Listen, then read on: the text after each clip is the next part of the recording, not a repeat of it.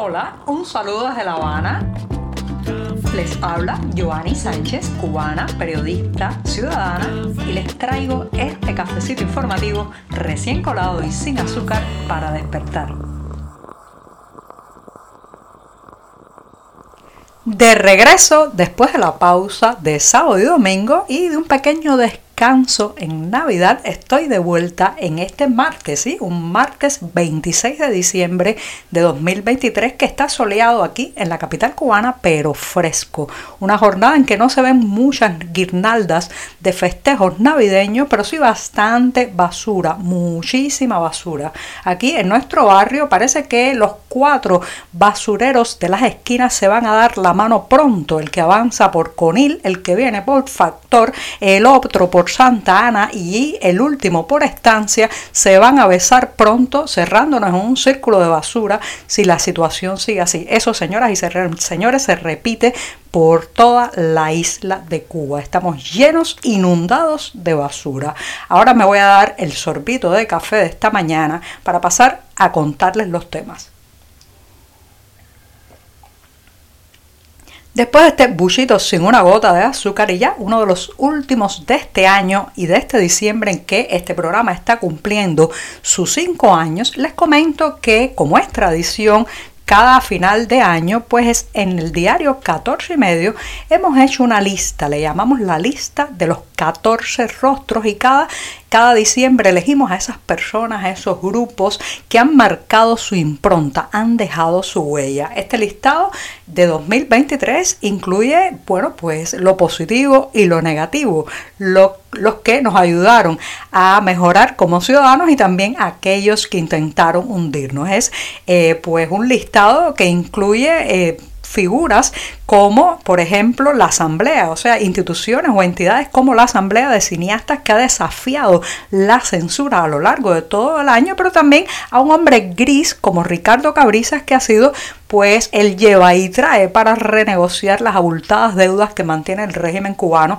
con sus acreedores. Están los MIPIMeros, sí, los que dirigen una MIPIME, las MIPIMES que han estado durante los últimos meses en el ojo del huracán, reciben por un lado elogios, por otro muchas críticas debido también a sus altísimos precios y a que la mayoría en lugar de producir pues se ha dedicado a el facilismo de la importación de productos acabados con los que han inundado el ya, digamos, deteriorado mercado cubano. Y bueno, pues también están los propagandistas del régimen, la académica Alina Bárbara López, que ha echado la pelea del civismo y que ha sido apoyada también mucho dentro y fuera de la isla. Están los que se quedan, ¿sí? Aquellos que no hemos hecho las maletas y hemos pasado una Navidad con una mesa llena de sillas vacías y también los que se fueron a través del parol humanitario que como saben comenzó a tener vigor este año en enero. Así que todo ese es el calidoscopio de los rostros que les presentamos. Me faltan algunos todavía por mencionar, pero los invito a que se acerquen a esa lista, a esa lista de los protagonistas de estos 12 meses que concluyen, porque en esta lista mm, Estamos compilando sobre todo aquellos que marcaron una huella. Señoras y señores, a veces esa huella fue liviana y hermosa otras lamentablemente pesada y destructiva porque no se trata de un listado de los que nos caen bien, no se trata de un listado de los héroes, sino que también, también hay muchos victimarios. Este tampoco es el glosario del juicio final, no, 14 y medio no pretende eso, pero sí es una relación de aquellos que impactaron nuestra vida para bien y para mal mal. Algunos nos ayudaron a construir alas, otros lamentablemente fabricaron anclas nos hicieron más difícil remontar el vuelo cívico, económico y el personal. Pero amén, amén de sus intenciones están de alguna manera ya guardados para la historia en esta instantánea de 14 rostros que hemos hecho. La mayoría de haber sido consultados probablemente no se hubiera autoincluido en el glosario, pero sí digamos que hay muchos que pues seguirán marcando su huella en los meses y los años que vienen. Muchos de ellos, además, todos ellos se han caracterizado por algo y es que han eh, traspasado la línea roja entre opinar y callarse, entre esconderse o mostrarse, entre eh, seguir el rumbo de la historia o tratar de incidir en ellas, en ella. No todos merecen aplausos, eso sí, porque no basta con hacer. Señoras y señores, hay una de mínimos que respetar y bajo una dictadura pues esos puntos son muy claros, muy claros. No delatarás, no reprimirás la libertad de otro, evitarás actuar como mordaza, tijera o grillete. En estos 14 rostros hay de todo, así que los invito, reitero, a que los miren y los repasen porque son las personas que le han dado rostro, que han compuesto la anatomía de este 2023 tan difícil. El Ministerio de Relaciones Exteriores de Taiwán ha emitido una alerta naranja de viajes a la isla. Esta advertencia surgió después de que una familia de origen taiwanés, pero residente en Canadá, intentara el pasado fin de semana ingresar a Cuba para disfrutar de unas vacaciones, hacer turismo en la isla y sin embargo les fuera negado el ingreso. En lugar de terminar en un hotel, en una playa, bajo el sol o con un daiquiri en la mano, pues pasaron nueve largas horas encerrados en el Aeropuerto Internacional José Martí de La Habana.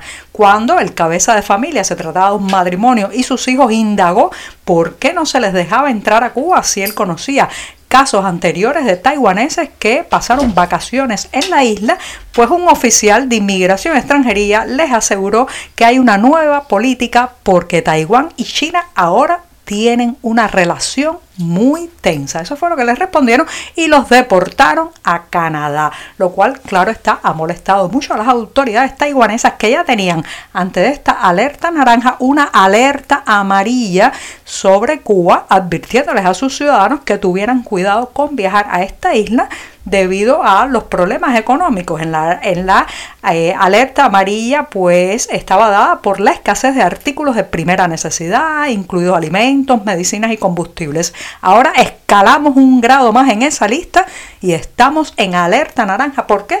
Porque al régimen de La Habana se le ocurrió alinearse con el grande, con el país poderoso, con el acosador, que en esta relación es China. Los pasos de acercamiento entre La Habana y Moscú se siguen dando y esta vez le tocó el turno a la conexión aérea. ¿sí? La aerolínea rusa Rosilla, subsidiaria de Aeroflot, ha reanudado este domingo sus vuelos directos entre la capital rusa y la capital cubana, que habían quedado suspendidos desde marzo de 2022 cuando pues, las sanciones impuestas a eh, Rusia por parte de la Unión Europea y debido a la invasión a Ucrania cortaron esta ruta. Ahora pues eh, se ha reanudado y se espera que por ese camino Cuba reciba fundamentalmente turismo ruso, pero también no hay que descartar, señoras y señores, que se restablezcan aquellos viajes de turismo y compras que hacían muchos cubanos y también de evasión o emigración que utilizaban la ruta rusa para intentar entrar a territorio de la Unión Europea. Recuerden que los viajes a Moscú pues se hicieron bastante comunes, sobre todo para importar a la isla todas esas mercancías, productos, electrodomésticos que escasean o son tan caras en el mercado cubano. No sé, no sé si se restablecerán de esta manera, pero al menos la conexión, la conexión de vuelos ya abre el camino a esa posibilidad. Las autoridades cubanas lo están vendiendo como la gran victoria y apuestan a que el turismo ruso se potenciará con esta nueva conexión, pero lo cierto es que el turismo de nuestra zona, de esta área del mundo, de los países que por naturaleza y cercanía deberían nutrir mayoritariamente los hoteles cubanos, ese es el que parece que falta por conquistar y se está yendo a otros destinos, República Dominicana, Cancún y otros países de la zona. Aunque hay tiempo todavía, les recomiendo que apunten en la agenda que hasta el próximo 10 de marzo es posible enviar una participación al concurso organizado por la iniciativa Cuido 60 del Observatorio de Envejecimiento, Cuidados y Derechos. Se trata de un certamen en el que se puede participar en tres categorías, fotos, cuentos y audiovisual. El objetivo lo imaginan por el título, ¿verdad? Se trata de reflejar la vida de las personas de la tercera edad aquí en Cuba.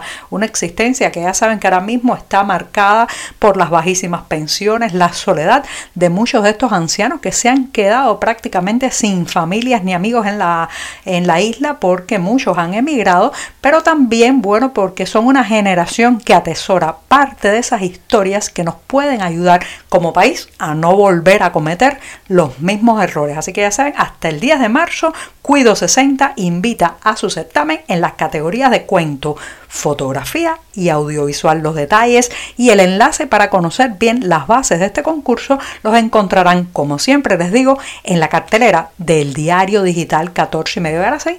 Pongo punto final a este programa de martes. Los días del 2023 se nos están terminando y me despido hasta mañana miércoles, la jornada puente, el día ombligo en mitad de la semana. Muchas gracias. Por hoy es todo. Te espero mañana a la misma hora. Síguenos en 14medio.com. También estamos en Facebook, Twitter, Instagram y en tu WhatsApp. No olvides, claro está, compartir nuestro cafecito informativo con tus amigos.